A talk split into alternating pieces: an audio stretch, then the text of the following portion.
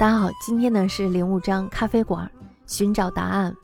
我先跟大家声明一下，就是我的章节呢和这个书上的章节并不是相同的，因为什么呢？因为我是把这个我所关注的问题，还有就是说他这个文章本来要说的问题给提炼出来了，我把那些用来润泽这个故事的这个部分呢给它省略掉了，所以呢我的章节呢就会提前一点。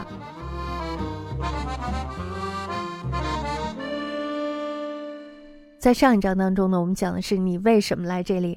然后我们看到了这个问题以后呢，我们回望了诸葛亮的人生。我们看他人生中三次问自己，那么在他的三次问自己以后呢，他做出了人生的选择。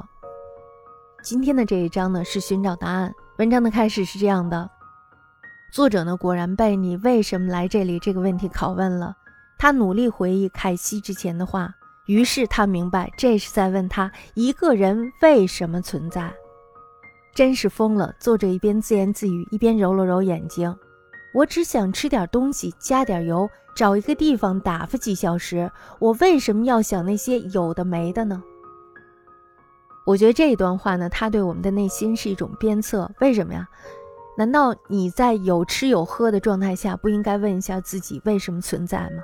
难道在你顺风顺水的时候，不应该问自己一下为什么存在吗？其实我觉得问这个自己为什么存在的话，是对自己的一种修正，同时呢，也可以让自己的视野变得更加的广阔。那么就在此时呢，迈克尔出现了。迈克尔呢，他是这个店里的厨师。在这本书里，我觉得最神奇的地方就是说，他每一个人好像都会读懂别人一样。作者为什么要这样设定呢？其实主要的原因就是因为这本书它是一个与自己对话的过程，所以呢，当他这样设定的时候，这种神奇的感觉，还有这种与自己对话的这种感觉，会非常的被凸显出来。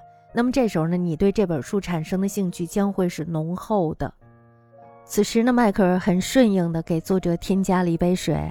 那么在这个添水的过程中呢，他们两个人的感情递进了，是吧？作者呢，此时也毫不隐晦的说。是为了凯西提出的那个问题而感到头疼。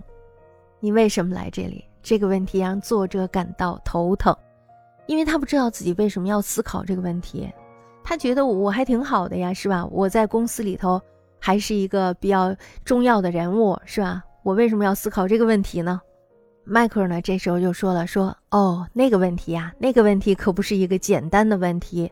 不同的人呢，会在不同的时期面对那个问题。”有的人呢，在小的时候就想清楚了；有的人呢，长大一些才开始想；还有的人呢，终其一生都没有想明白。这个现象呀，其实挺有意思的。我为什么来这里？我为什么存在？这个问题一定是一个越早知道越好的问题，因为最好的年华做最好的事情嘛。但是呢，如果没有做到的话，也没有关系，因为这本身就是一个。人一生的课题，在这里呢，我又想到了开篇的时候和大家一起探讨的那个迷茫。一个人呢，他为什么存在？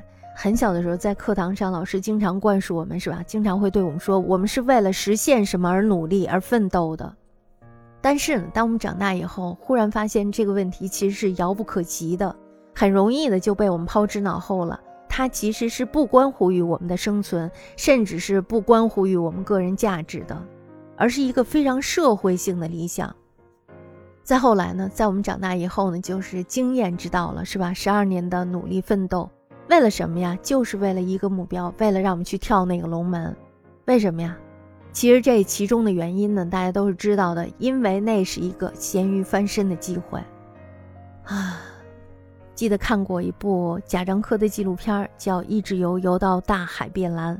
其中呢，我对余华是非常印象深刻的，而且我非常喜欢余华。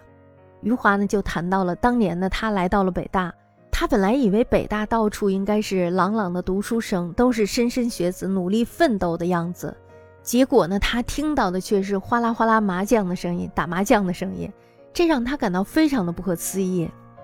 所以我想，余华那时候思考的可能就是，一个人成就自己，并不在于这个环境，而在于他自己。只有自己可以一直游，才能游到海水变蓝的时刻。这是一个自己的样子，自己想要的样子，自己想要到达的那个地方的样子。我们在我们的成长过程中，我们总是被授课、被填鸭、被告知、被赋予，是吧？其实我们真的自信吗？我们真的可以对自己负责吗？当问题被提出的时候，其实我觉得我是在受鞭刑。我在最好的年华，我不曾想过这些。可是呢，当我想的时候，我却有一种非常无力的感觉。所以呢，我觉得我现在真的是在拼尽全力的想把那一段时间补回来。但是呢，我觉得我也得为自己准备下那句“行到水穷处，坐看云起时”。我是非常幸运的，辗转反侧之间呢，还有一滴露水滴在了我的脸上，这让我即使挣扎也会感觉到非常的美好。所以呢，我觉得多扪心自问，因为你的意义和别人的意义是不相同的，就好像那句说的“人类的悲喜本不相通”，是吧？这时候呢，作者就说了：“说迈克尔，凯西呢？他说，如果一个人对自己提出这个问题，他的生活会发生一些改变。”作者呢，这时候又指了指菜单，说：“我想知道他们之后会怎样。”那迈克尔呢，这时候扫了一眼菜单，你是说他们提问之后，还是找到答案之后？大家在这儿发现了什么呀？这个作者呢，他是不愿意想这个问题的，也就是说呢，其实他在寻找前人的经历，是吧？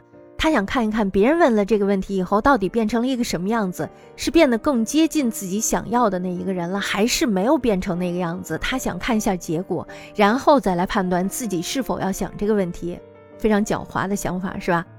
那么麦克呢，这时候就看透了他的想法，于是呢，说了上面的那些话。迈克他的说法对于我们来说呢，就是一个自问的验证。我认为没有一个适合所有人的统一方法。每一个人呢都有自己的生活方式，不过我可以告诉你一些小技巧。我认识的人就是通过这些技巧找到他们的答案的。作者呢这时候他想要接话，但是呢却一时又不知道说什么。直觉呢告诉他说，如果他要是针对这个我为什么来这里发表一番他自己的见解的话，那么这时候呢他就更难回避提问自己我为什么来这里这个问题了。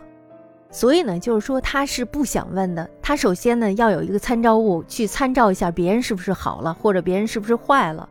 那么没有这个参照物的时候，他不肯轻易的下这个决定。这说明了一个问题，说明作者呢他还没有做好应对的准备。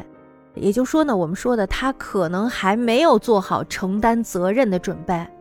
于是呢，这时候作者就问麦克说：“找到答案的人会怎样？”大家在这里是不是感受到了一些随大流？我就记得在我小的时候，冬天颐和园的湖面结冰了，那个时候，然后我就记得所有的人都在走一条道。那时候我和我表姐，然后我们两个人就说着说，所有的人都在走这条道，我们是不是可以换一条路走，换一个冰面来踩一踩试一试？为什么要非跟着大家一块儿走呢？于是呢，我们就换了一个地方。当我们换了一个地方的时候，我们发现我们两个人走的这个地方呢，会发出吱吱嘎嘎的响声。有一种非常恐怖的感觉，我们特别害怕自己掉进去。但是呢，当我们回到了所有人都走的冰面上的时候，我们发现它也会同样的发出吱吱嘎嘎的声音。可是呢，就是因为所有的人都在走，于是我们就觉得啊，不会掉进去。这就是随大溜，是吧？随大流呢，它也是一种心理现象。那么接下来呢，我们就来给随大流下一个定义。当个体受到群体的影响、引导或者是施加压力，会怀疑并且改变自己的观点、判断和行为，朝着群体大多数人一致的方向变化。这就是所谓的从众效应，也就是通常人们常说的随大流。人为什么会随大流呢？接下来呢，我们来说一下美国马克·布坎南他在他的《隐藏逻辑》一书中呢，给我们提供了一些线索。他给我们提供了一个崭新的社会理论来解释人会随大流的原因。布坎南呢，他把个人看作是一个原子，或者说呢，他把构成群体世界的基本组成看作是一个社会原子。那么社会原子之间呢，是通过相互接触、相互作用、相互影响，然后形成一股力量，这就是所谓的社会模式。布坎南呢，他认为这个社会原子呢，它有盲目从众的倾向。而这种倾向的根源呢，就在于我们无意识的深层模仿行为，还有就是有意识的浅层模仿行为。正如亚里士多德他所说的，人之于低等动物的优势之一就在于人是世界上最有模仿能力的生物。那么布坎南他还举了一个特别有趣的实验，就是阿西实验。社会心理学家所罗门阿西呢，他制作了两张大卡片，一张卡片上呢是一条垂直线，另外一张卡片上呢是三条相似的线。那么他让实验者呢看完两张卡片以后，说出三条相似的线当中呢哪一条和这个垂直线是一样长的。阿西呢，他把其中的两条线长短画的非常有差异，这样呢让人一眼就可以找到正确答案。但是呢，阿西在做这个实验的时候呢，就给实验者下了一个圈套，他就找了一些托，然后来假扮这个实验者，他让他们故意说出这个错误的答案，然后呢看是否会影响到真正的实验者。实验的结果是特别令人吃惊的，为什么呢？因为在单独实验的时候呢，真正的实验者并没有被影响，人们会很容易的说出一个正确的答案来。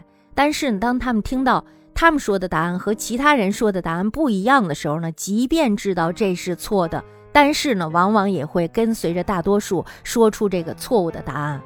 所以呢，这是一个非常恐怖的现象。那么，这又把我们引回到上面我们说的那个问题，就是我们是否具有独立的认知能力。另外呢，也牵扯到了我们说的那个自信的问题，是吧？那么作者呢，在这儿不断的问起麦克，别人问了这个问题以后，到底发生了什么状况？如果要是我们说的好听一点呢，就是作者他希望能够借鉴一下，或者说作者他还没有想好，当问出这个问题以后，他是否能够承担这个责任？那么麦克呢，这时候已经看出了作者的这个想法。于是呢，就非常礼貌地跟他说：“说我先去看看食物准备好了没有。”这时候他就离开了。